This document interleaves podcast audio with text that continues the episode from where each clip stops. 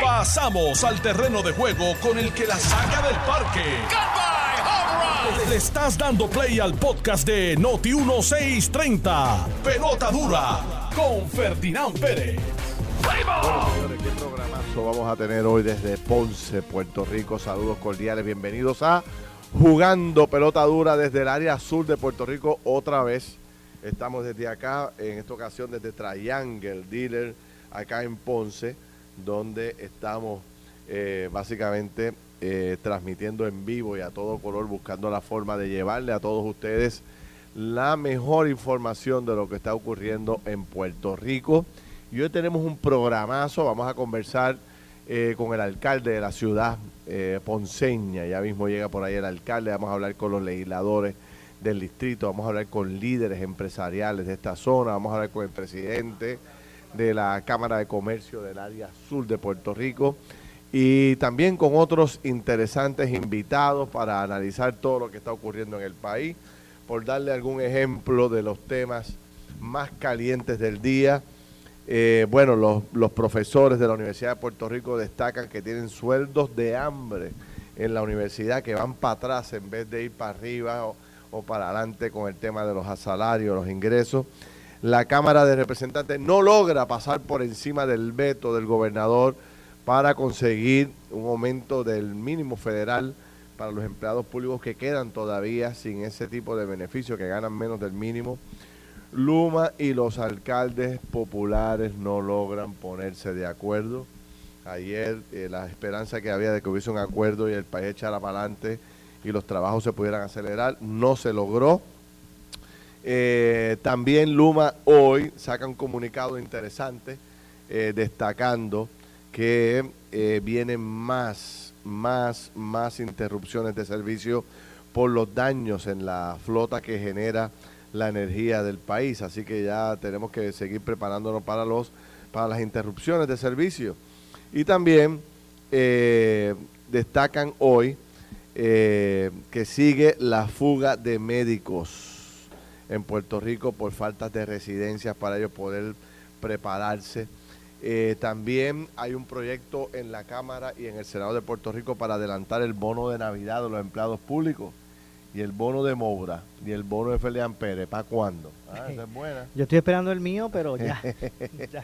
Vamos a hablar de eso. Y eh, precisamente también debido al aumento en los intereses de los préstamos bancarios y los préstamos eh, de auto, se ha un poco detenido o se ha, ha, vuelto a la normalidad, mejor dicho, las ventas de autos en Puerto Rico. Ustedes saben que eso iba a, a mil millas por hora y ha un poco regresado a la normalidad y en gran medida es porque este incremento en la tasa de interés de los préstamos, tanto hipotecarios como de auto, pues un poco la gente empieza a pensar más el tema. Vamos a hablarlo ahorita con detenimiento.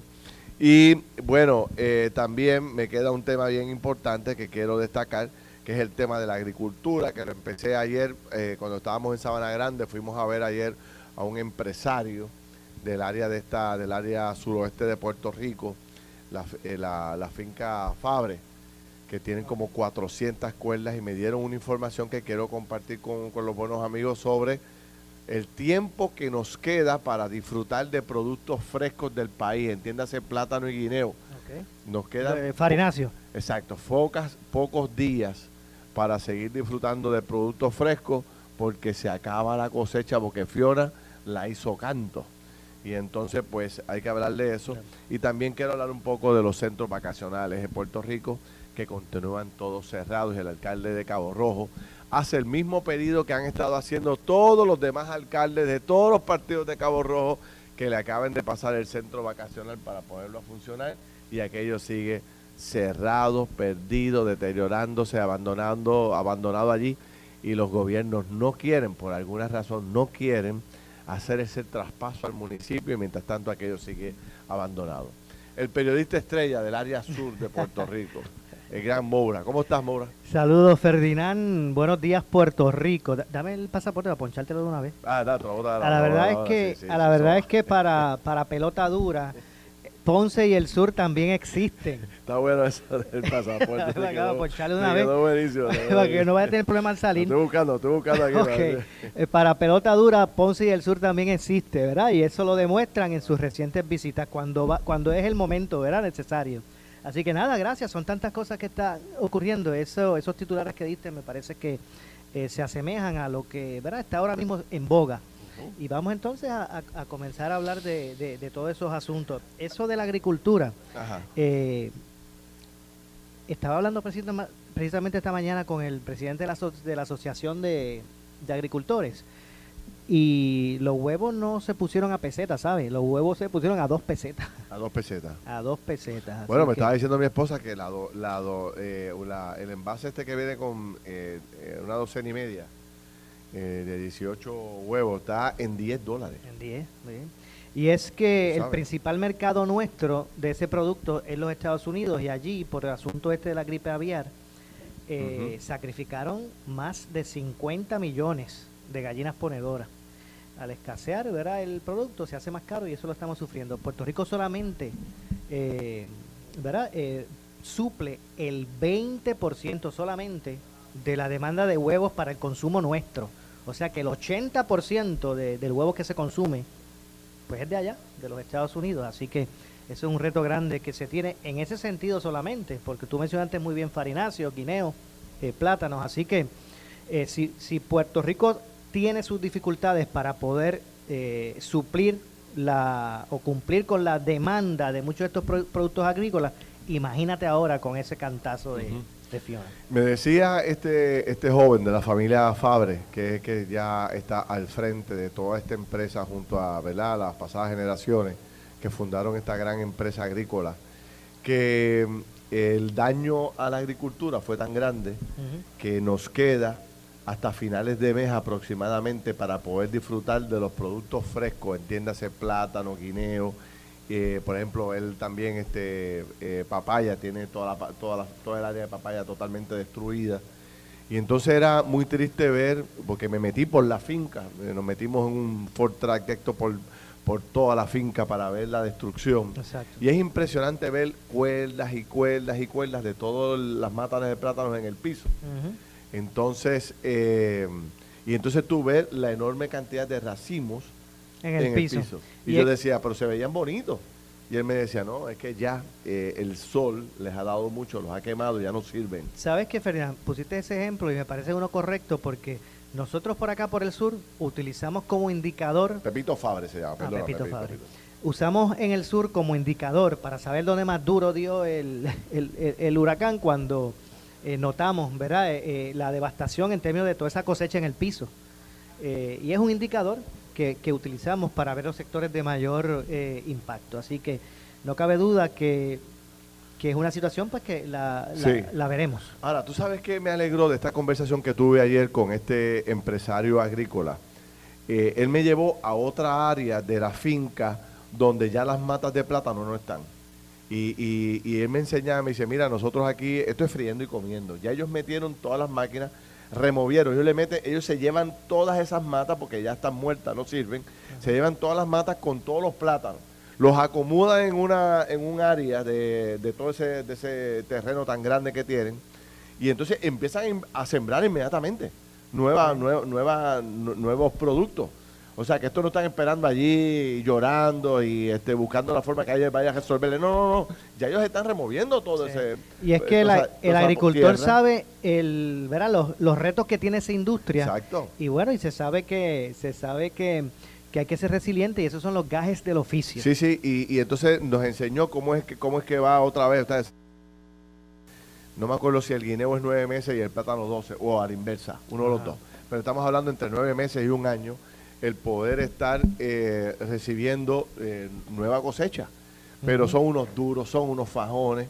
Me decía que el gran problema lo tiene el que tiene el monocultivo, el que solamente cultiva una cosa Una y el cosa, huracán se lo destruyó, se chavó. Tiene que esperar un año otra vez. Me habló muy bien del secretario de Agricultura, me habló muy bien de la compañía de, de los seguros agrícolas. Se han movido rápido, ya fueron, hicieron el análisis, están esperando que les paguen.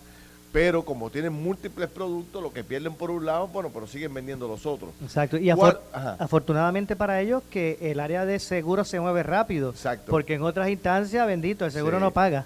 Sí, y, y hablaremos con Cheito ahorita, que es un agricultor de primera del área sur de Puerto Rico. Eh, Pero agricultor Pero- de, de- pero- de zona eh, eh, urbana o... Dice que tiene una mano santa, que lo que siembra, eso se cosecha y me- da frutos rápido. Pero a lo que voy, me decía él algo bien importante. Me decía que ayer lograron tener una reunión entre todos los productores de plátanos y guineos con el secretario para coordinar, para coordinar la sustitución, o sea, para coordinar la importación. Como ya no hay producto local para venderle a los puertorriqueños, Ajá. se tiene que importar una enorme cantidad de estos, de estos frutos, ¿no? Y entonces lo que están coordinando es que ese fruto le llegue a los agricultores para que el agricultor siga vendiéndolo como lo vendía y distribuyéndolo como lo distribuía. No, no que necesariamente sean las grandes cadenas o los grandes supermercados los que importen ese producto y el agrícola se quede atrás. El agricultor, Y mejor eso es importante porque eso va- a permitir que no Claro. escasee, que no escasee el producto. Lo Sí, que es irremediable es el alza en el costo. Eso, eso es irremediable. Bueno, pues de eso vamos a estar hablando más adelante. También quiero hablar un poco de, de todo lo que sigue ocurriendo en el área sur, aunque ya leí esta mañana que Luma plantea que hay un 99.3 o 5, no me acuerdo ahora. Cheito tendrá los datos más claros que yo, porque lo sigue por todos lados, pero... Le respira en la ya, nuca, lo respira en la nuca. Yo sigo recibiendo en estos días menos eh, ¿verdad? pedidos y ayudas, aunque todavía quedan unos famosos bolsillos que lamentablemente son los grupos difíciles para poder llegar. Pero creo que ya eh, le ha llegado el agua a mucha, eh, la luz y el agua a mucha gente, eh, yo creo que la, a la inmensa mayoría. Pero nos anuncian hoy que vienen nuevas interrupciones en el servicio y eso pues nos tiene preocupados. Yo quisiera aprovechar el espacio para eh, saber qué es lo que ocurrió ayer en la Cámara de Representantes, que hoy hay un tiroteo entre los legisladores del Partido Popular los legisladores del PNP, y yo creo que la gente está media confundida en este asunto.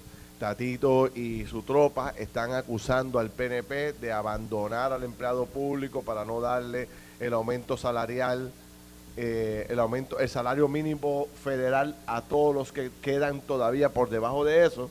Y el PNP acusa a Tatito de estar politiqueando, etcétera, etcétera, etcétera.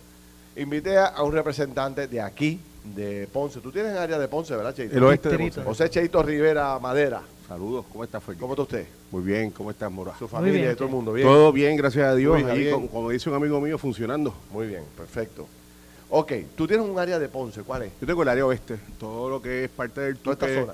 brisas del Esto, Caribe. esto es, tú lo Oeste. representas. Hasta aquí no. Eh, Más hasta adelante. antes, sí, el puente que está antes, eh, brisas del Caribe, por El el, puente está el para acá no polígono, es tuyo. del polígono para arriba, y toda la 132 hasta Es Peñuelas. un área grande de Ponce. Es un área bastante grande. Eh, Era, estaba más poblada en tiempos anteriores, sabes que el Sí. Tuque se ha ido despoblando. Pero tienes el Tuque en tu área, ¿verdad? Tengo pa- menos, menos punta diamante. En el Tuque nada más El hay Tuque. 9.000 familias, imagínate. Exactamente. Más que en Vieques. El Tuque, Wow. En el Tuque llegó a haber tener en un momento 30.000 habitantes.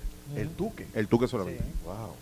Pero pues, por, por María, los La guancha no te toca, el área de la guancha. No, la guancha le toca al compañero Te salvaste, Ángel que- Oye, yo, yo ahorita viene el alcalde, quiero hablar de la guancha porque mucha gente me dice que, que no, o sea, no ve movimiento en el bullpen con el tema de la guancha. Sí, lo, Sí. lo último que tengo eh, unas carpas allí. información es que- Hay como una de Sí. de- como que no hay uniformidad, cuatro eh, carpas viejas. está en dice- está en- está en- para comenzar construcción. eh, los ingenieros, el cuerpo de ingenieros estaba trabajando con qué tipo de proyecto iba a ser, porque Ujú. obviamente sigue temblando, aunque sea en menor escala. Rayos. Y entonces, Aquí pues, sigue temblando todavía, Mora. Siempre. Sigue temblando, lo que pasa Pues ya es que tú no eso... lo sientes. Exacto, ya, está, ya es como si nada. Si no, es es- más de, si no es más de cinco, no hay break, ya estamos. Exacto, tiene que ser más de 5 para sentirlo. No, no, Mora tanto. llega, No Mora llega a los niveles que ya ni lo siente. No, yo, tengo, yo o tengo desbalance o ya me curé de espanto. No hay problema, yo, Mora, re- yo no hay re- problema. no, yo recuerdo cuando me, mira, yo recuerdo cuando me pasaba como a el de Guánica, este, el exalcalde, Ajá. eh, que, que con un juidito salía cogiendo. Ah, ¿cómo era que se llamaba? Papichi, Este, Papichi. Papichi, Papichi. Papichi, Yo sí, estaba sí, en un momento tipo, dado como Papichi, claro que sí, saluda a Papichi. Sí. Que cualquier juidito que yo escuchaba salía corriendo, pero ya no lo siento. Ese famoso igual. video de Papichi cuando estaba en el parque Exacto. y empezó a temblar. se iba a caer. Muchachos, ahora Él arrancó a correr y dejó a la periodista solo. Yo me acuerdo ahora de eso. Eso fue un video. En la playa, este, Héctor Martínez y Tomás hicieron lo en playa, en la playa de Guayanilla. Estaban viendo una casa y comenzó a temblar y tú lo a todos buscando dónde salir Sí, corriendo. pero imagínate, cualquiera. Pero oh, temblando en el área azul. Siempre, todos los días hay movimientos telúricos menores de 3, Ok. 2 puntos algo. De vez en cuando se zafa 4 puntos algo. Sí. Eh, pero pues obviamente eso La no ha aprendido a vivir con eso. Claro, no, pero, so- pero retrasa mucho los planes de construcción y de reconstrucción, Mm. porque acuérdate que tú tienes que basar el, el plan de reconstrucción en cómo está el, el subsuelo, cómo está el suelo.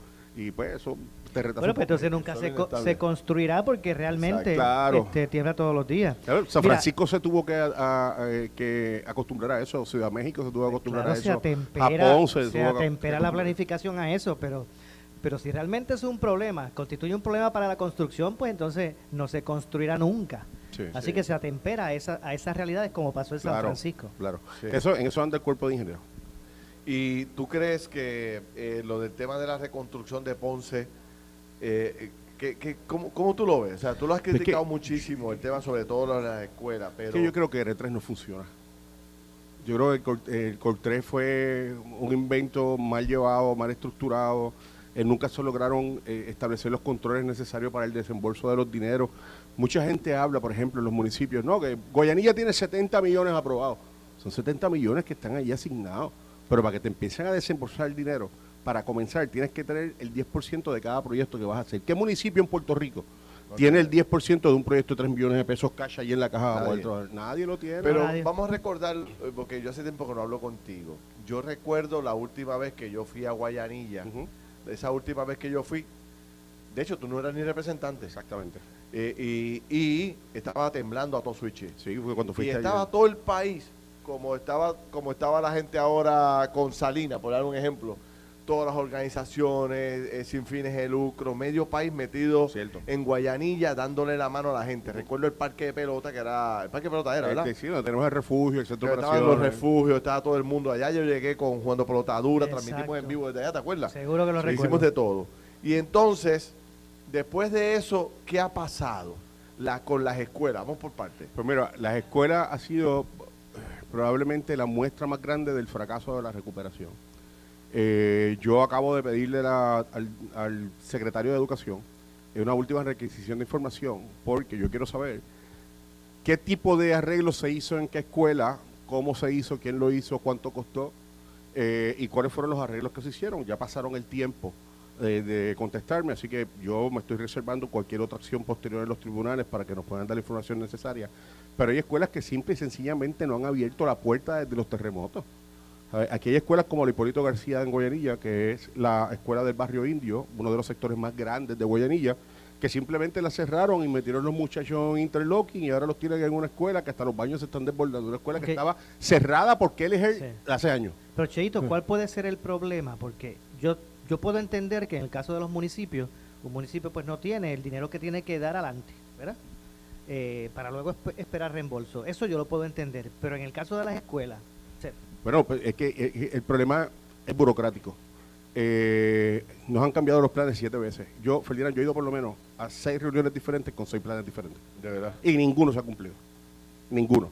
¿Cuántas Ahora- escuelas abiertas en Guayanilla? En Guayanilla hay uno, dos, tres, cuatro escuelas abiertas ¿De que tienen de s- siete, ocho que había.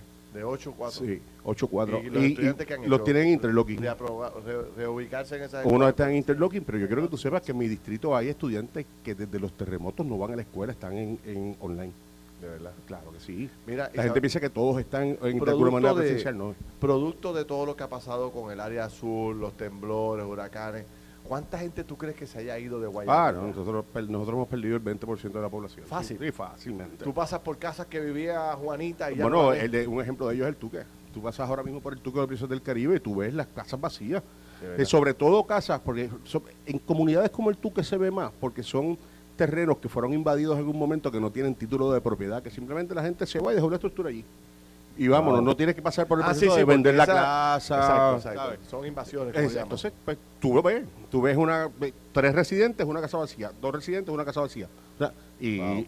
y así se repite por todo el distrito, sobre todo en las zonas rurales. Pero no podemos culpar a la gente. No, no, porque oye, Claro. No tienes uno, escuela, uno, no. uno, uno no busca, de temblar. uno busca cómo echar para adelante de la manera que pueda. claro, sabes. ¿sabes? Hay una inseguridad. pero sí puedo pero sí puedo culpar al gobierno porque se supone que nosotros estamos llamados a que eso no suceda a brindar los servicios esenciales para que la calidad de vida de los ciudadanos sea por lo menos aceptable verdad pero a eso tú le sumas los terremotos le sumas el problema de las escuelas le sumas mira en Brisa del Caribe se le va el agua todos los días. Todos los días se va el agua porque la planta que está abajo necesita una bomba y la bomba la fluctuación de voltaje de Luma le dañó el panel y le pueden llevar 25 generadores y todavía prende la, la bomba un ratito y a las dos horas tumba todos los días ¿sabes lo que tú levantarte? Tú tienes Todos cuatro- los días cuatro sin muchachos todos los días sin agua bro. Todos los días sin luz. No, todos los eh, días no, sin no, agua. no. Mira lo que dice aquí este Wanda Mercado, me pide que la lea. Bueno, Wanda Ramírez me dice, léanos, no tenemos servicio eléctrico, pero no, no tengo dónde es que de dónde es Wanda Ramírez para poder darle. dice. No dice, ahora dice aquí Wanda Mercado. A la guancha en dos años ni una tabla le han puesto. Ese alcalde se pasa viajando y fotografiándose en lo poco que hace. Le di mi voto para que hubiera un cambio, dice Wanda Mercado. Ahorita se lo leo al alcalde a ver qué, qué plantea con el tema de la guancha. Eh, hay un dato importante. Ya van dos años de la, de la nueva administración de Ponce y de muchos de ustedes. Ya la gente empieza a exigir con Claro. más, más fuerza. Claro, y con Ya- razón. y ya la gente empieza a pasar factura. Claro, y con razón. Yo te di el voto por un cambio. ¿Dónde están los cambios? ¿Dónde está, el- dónde está la cosa? Digo, la verdad que a ustedes también les ha caído la de Caín, porque tú sabes, huracanes, temblores, En- aquello, en, cinco, otro, en cinco años hemos tenido dos huracanes terremotos y una pandemia en cinco años No, no, no, es- no es fácil. Pero, pero en términos generales, este, yo no sé. ¿Qué, qué, qué van a hacer ustedes? Yo- yo creo que- O sea, ustedes como, como representantes del pueblo se reúnen en privado, el alcalde, ustedes, con funcionarios de gobierno. Señores, ¿qué vamos a hacer? Es que no- Porque es que se nos- tú me acabas de decir que se fue el 20% de la gente de Guayanilla, ¿no? No, no, del distrito, Del distrito, distrito, ¿sabes? del distrito. Eh, Tú, ves, tú ves los números de lo que Se la van gente a que más. Yauco, la gente que tenía Guayanilla, lo ves en los estudiantes. Cuando tú ves la matrícula de las escuelas es que tú te das cuenta, porque no- tú vas a las casas y no están. No están. ¿sabes? No es que no están yendo a la escuela, es que simplemente se fueron del país y no los contaste nunca.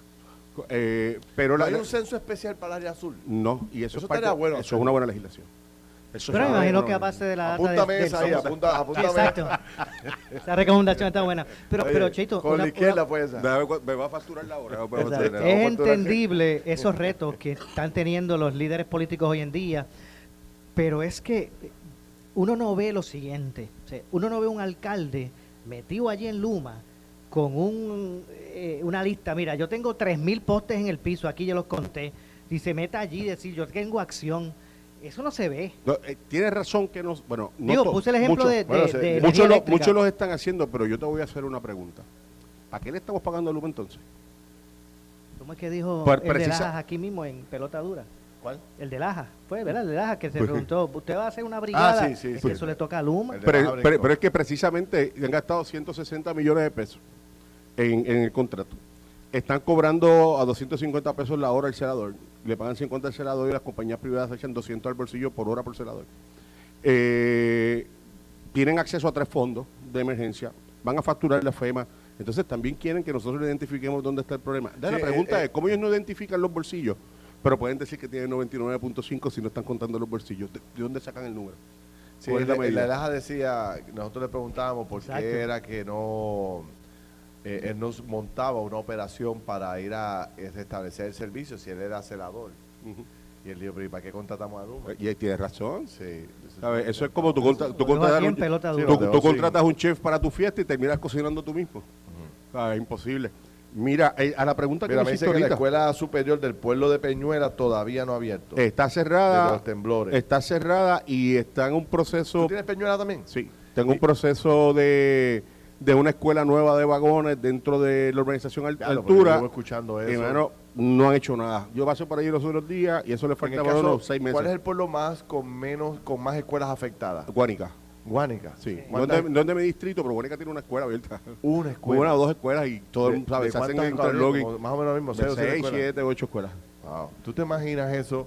¿Cuánta gente, cuántos padres Claro. con niños pequeños Claro. tienen que estar tomando o ya tomaron la decisión, me voy para Sí, es que es imposible. No, tengo puede. escuela, esto sigue temblando, no veo la obra, no llega la reconstrucción, las casas no salen.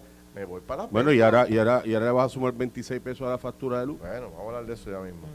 Eh, sigue la gente escribiéndome aquí varios sitios que no tienen que no tienen luz. Háblame de lo que fue lo que pasó anoche. ¿Qué era, ¿Cuál era la intención de ustedes? Nosotros teníamos dos proyectos de ley.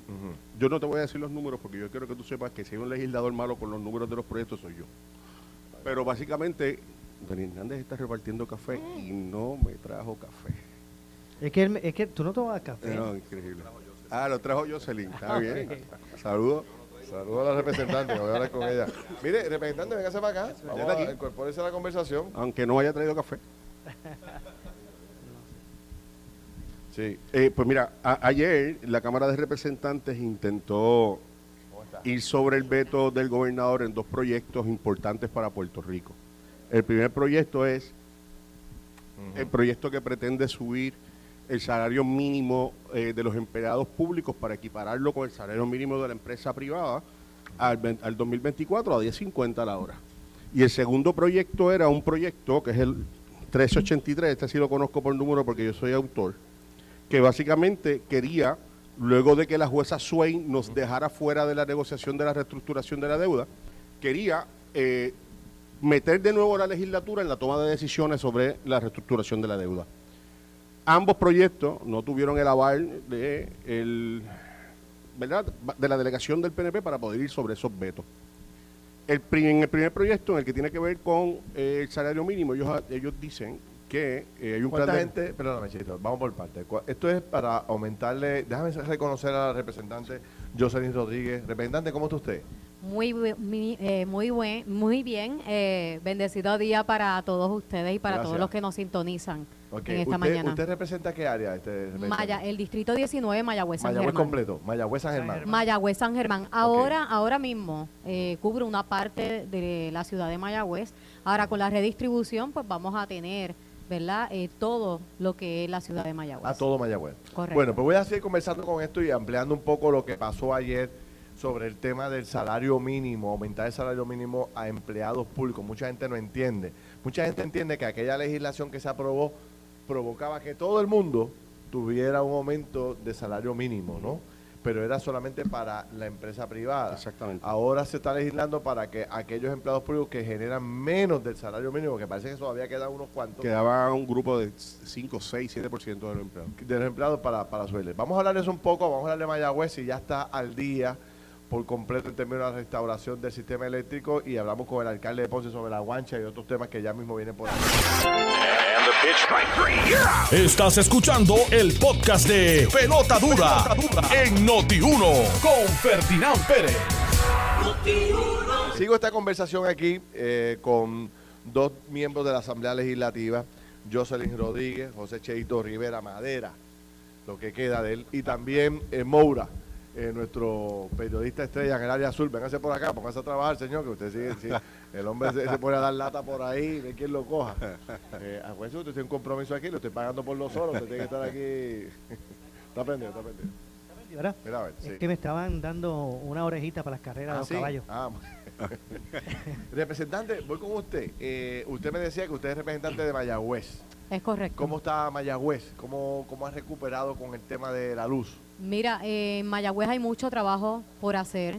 Eh, nosotros estamos sumamente indignados por la respuesta de Luma Energy, por la respuesta del gobierno de Puerto Rico específicamente también eh, con lo que tiene que ver las ayudas que se le tenían que haber llevado a nuestros constituyentes del Distrito 19, Mayagüez San Germán.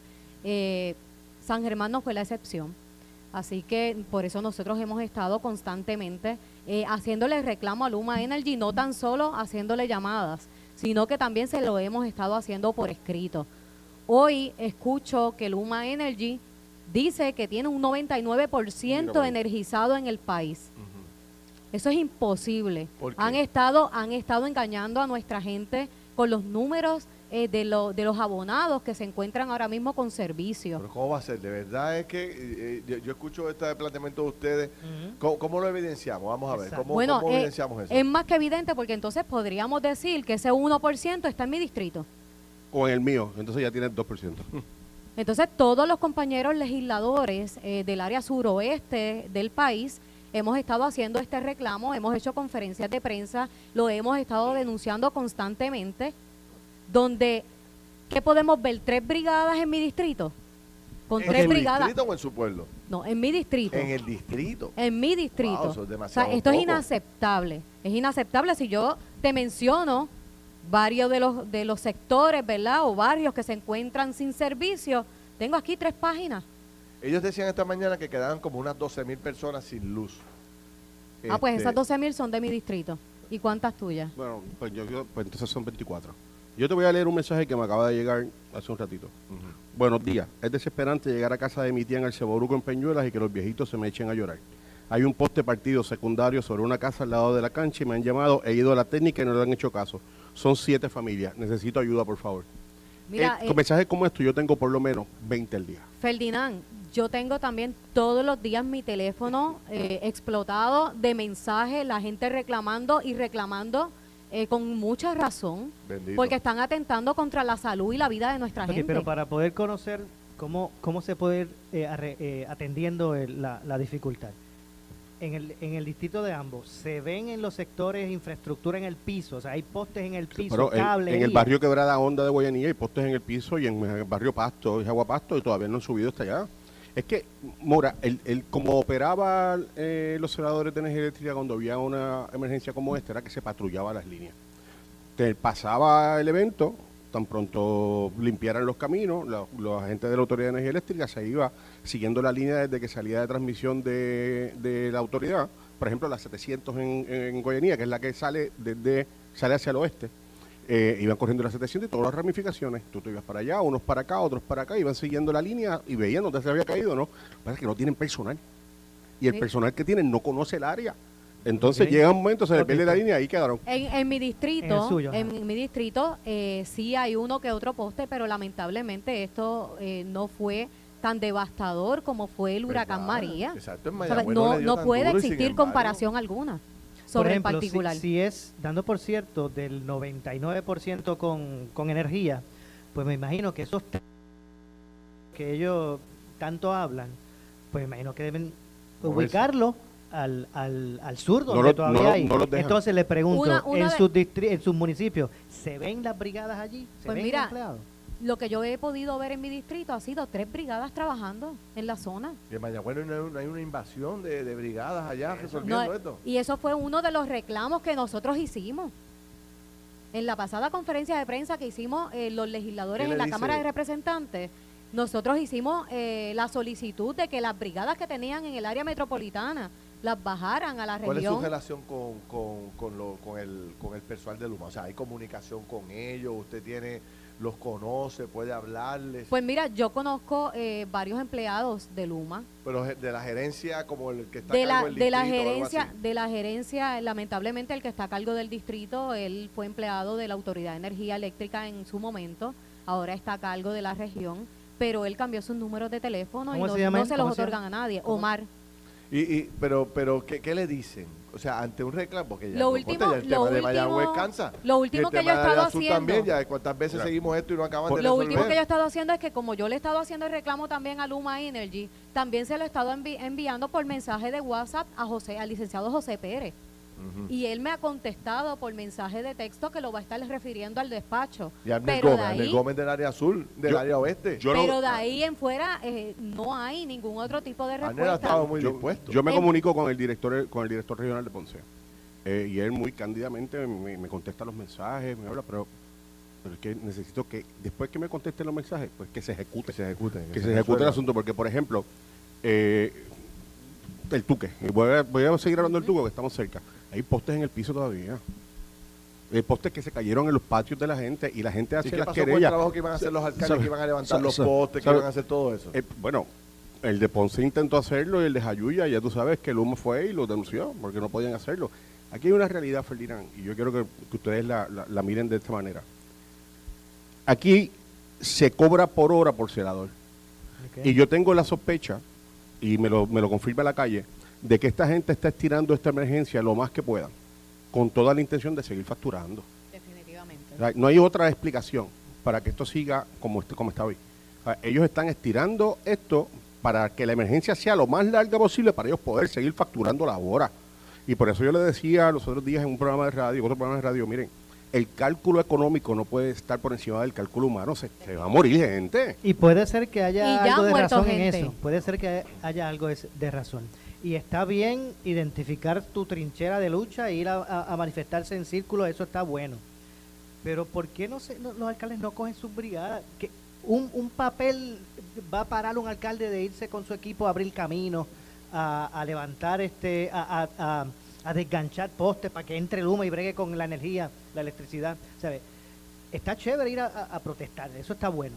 Pero, pero ¿qué impide a los alcaldes? Es una, la, la ley de municipios autónomos faculta atender en, momentos de emergencia. Pero el alcalde de Ponce ya contrató a Villalba Power Authority o para Power y, están trabajando y están prendiendo sectores. Eh, pero la pregunta es, entonces vamos a hacerlo. Los alcaldes hay que resolver, hay que terminar con esta emergencia. ¿sí? Y después de eso, nos podemos hacer la pregunta de que para qué entonces esta luma. Claro, y esa y ese análisis va a venir, de seguro que va a venir pero hay que primero, vamos a resolverle a todo el mundo, que todo el mundo, todo el mundo tenga luz y entonces vamos a ese, a ese debate. Sí. yo le preguntaba a, a Cheito Rivera, que es representante, que, que si se le había mudado mucha gente de su distrito. ¿Usted cómo lo ve en Mayagüez? ¿Usted cree que ha habido una pérdida también poblacional en, en, la zona? Después del paso del huracán María, hay una gran cantidad de familias eh, de mi distrito y de Mayagüez específicamente que eh, se han ido fuera del país eh, buscando mejores oportunidades con la devastación eh, que ocasionó el huracán María. Usted ve las casas vacías, ve las familias que... Hay muchísimas residencias en estado de abandono, tanto en el casco urbano como en las áreas rurales. Eh, de nuestra ciudad, así que ahí hay una gran cantidad de la población que ha bajado. las escuelas en, en el área de Mayagüez? Mira, hay muchísima necesidad en las escuelas. Todavía al día de hoy hay escuelas que tienen escombros dentro de los planteles escolares eh, hay un problema eh, a otro nivel de mosquitos en las escuelas. De la escuela Manuela Barreto constantemente estamos recibiendo llamadas de los padres y los maestros por la necesidad que tienen y le puedo mostrar eh, fotos que me han enviado algunos de los padres. Así que hay necesidad en las escuelas, en las pocas escuelas que nos quedan en el distrito, porque la mayoría de las escuelas, bajo la pasada administración de Ricardo Rosselló, nos cerraron gran cantidad de las escuelas, incluso nosotros fuimos a, protestar dentro de un, un, grupo de personas eh, como padres, eh, personas de la comunidad y maestros que se unieron en el reclamo para que no se cerraran esas escuelas. Todavía tenemos niños que participaban y hacían uso y disfrute de esas escuelas que hoy día no están eh, yendo a las escuelas. ¿Por qué? Porque muchos de estos niños con condiciones especiales, y lamentablemente el gobierno no tomó en consideración eh, la necesidad que tienen esas familias de lugares distantes.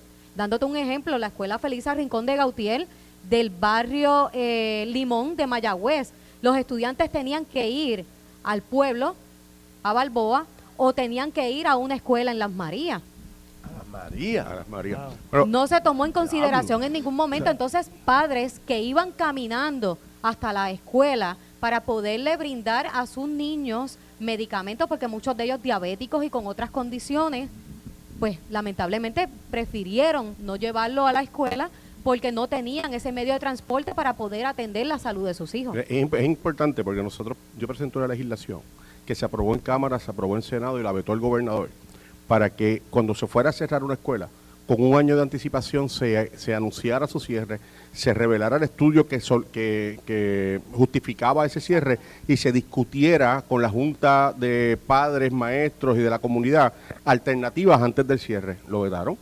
Entonces, cada vez que cierran una escuela, es algún burócrata en el Departamento de Educación que no tiene la menor idea de lo que está hablando la representante, cuánto tiene que caminar, qué tan lejos queda. Ellos abren un mapita allí en la computadora y dicen, ah, no, pero mira, esta escuela podemos dejarle, podemos poner los muchachos acá, cosa que no es, como tú bien sabes, no y no es tan solo el cierre de la escuela, es que va a pasar con esa escuela después. Esa es otra. Que se puedes ir y ver las escuelas en Mayagüez como están ahora mismo, escuelas que están desmanteladas, siendo establos de caballo siendo hospitalillo. Entonces, para colmo, para colmo, te voy a decir de una escuela, lleva 12 años cerrada. La escuela tiene agua, luz y teléfono. En los 12 años. En los Nunca 12 se los años. Y la escuela está cerrada. Wow. Mira, una, una señora me escribe aquí muy interesantemente. Bueno, pero ¿y qué funciona en el distrito de ustedes? ¿Hay algo que funcione bien? Esa es buena pregunta. sí. La los ¿Hay algo que representantes, funciona? ¿Qué funciona? los representantes Pero hay funcionan algo bien. que funcione, de servicio al ciudadano. Por ejemplo, qué sé yo, no sé. ¿Qué, qué buscamos como ciudadanos? Buscamos calidad de vida, ¿no? Entre otras cosas. Definitivamente. Buscamos seguridad, buscamos educación, buscamos salud. Tener esas cuatro o cinco cosas como elementos fundamentales para uno tener calidad de vida, ¿no? Sí. Para, para- para vivir bien. Esas son cosas que tú necesitas. Básica, Trabajo, básica, buena salud, que tus hijos puedan tener educación, que, que haya buen, buen sistema de transporte. las Seguridad. escuelas, se- seguridad. ¿Cómo funciona eso en sus distritos? Bien, otra, otro punto importante. nos, nos suelta los topos. ¿Qué, Está- qué? Otro punto bien importante, Ferdinand, Ajá, que los recursos le lleguen a nuestra gente. Ajá. Porque el gobierno de Puerto Rico menciona miles de millones de dólares, pero ¿dónde están? Porque no los vemos reflejados en nuestra gente. Y, y otra cosa es que lo, algo, que- algo que funciona bien, en, en- en- por lo menos en mi distrito, son los alcaldes. La gente habla de consolidar municipios y de condados y cosas. Si no fuera por los alcaldes, esta emergencia fuera el triple hoy. Porque desde los terremotos, de desde- acuerdo, desde- Sí, claro. desde- Estamos Los alcaldes desde y organizaciones sin fines de Claro, lucro. desde María se demostró que son los alcaldes la primera línea de respuesta ante las necesidades de la gente y que las agencias gubernamentales son demasiado de burocráticas para cubrir las necesidades inmediatas. Yo ¿Sabes? pienso que de María para acá no coge un voto en la legislatura, algún proyecto que, que sea de consolidar o eliminar el, municipio. Yo creo que no coge un voto. No los tienen. Y, y la razón, eh, sobre todo, es yo pienso que cómo seríamos más ágiles si, si todos estos dineros y todas estas subastas que se hacen sobre cosas pasaran a los municipios directamente y no pasaran a agencias, como quieren hacer ahora, por ejemplo, los chavos de la reconstrucción de las carreteras se los quieren dar al DTOPE para que trabajen ellos con las subastas desde acá hasta, hasta carreteras municipales. Vamos a trabajar con los municipios, Ahora, que saben dónde están y, la- y- y a la legisladora, los problemas. estos puntos que se están trayendo aquí son ciertos y hay unas dificultades que tenemos que trascender como sociedad. Pero entonces, yo creo que ya todos hemos identificado los problemas que tenemos. Pero si uno espera que el gobierno, sea ejecutivo o legislativo, pues, pues se, Sea meta- más ágil. se, se metan mano, que se Sí. que trabajen en conjunto, indistintamente los, que, los le- partidos que representen, para buscar resolver esto. Pero ¿qué vemos? No, que para que aprobarte aquel nombramiento tienes que eh, dar- darme esto otra cosa y aprobar tal legislación si tú quieres que yo te eh, confirme al secretario de Estado. Entonces, Pero, uno, pero yo te voy a dar tres ejemplos rápidos. uno ve preso de esa situación asuntos importantes. Sí. Bueno, eh, eh, Yo te iba a- Cheito, sí. sí, te- tres ejemplos rápidos. Si queremos trabajar en conjunto, eh, tenemos que identificar los problemas primero. Y los primeros, los problemas, los primeros problemas son este servicio, educación, salud. Sobre todo eso, la legislatura de Puerto Rico ha presentado legislación que el gobernador ha vetado. Es que tenemos que identificar cuál es la prioridad. Si la prioridad es dejarle el gobierno en las manos Bueno. a la Junta de Control Fiscal y utilizando la excusa o actuar. Entiendo. Representantes, gracias. Les agradezco el tiempo. Gracias a ustedes Eh, por la les invitación. deseo éxito. Ojalá que puedan ayudar a resolver sobre todo este tema de, de las escuelas, que a mí tanto me preocupa ver estas escuelas abandonadas. Te adelanto que la semana que viene voy a hacer algo con eso, así que Sí. no- de- Esto fue el podcast de Noti1630. Pelota dura con Ferdinand Pérez. Dale play a tu podcast favorito a través de Apple Podcasts, Spotify, Google Podcasts, Stitcher y notiuno.com.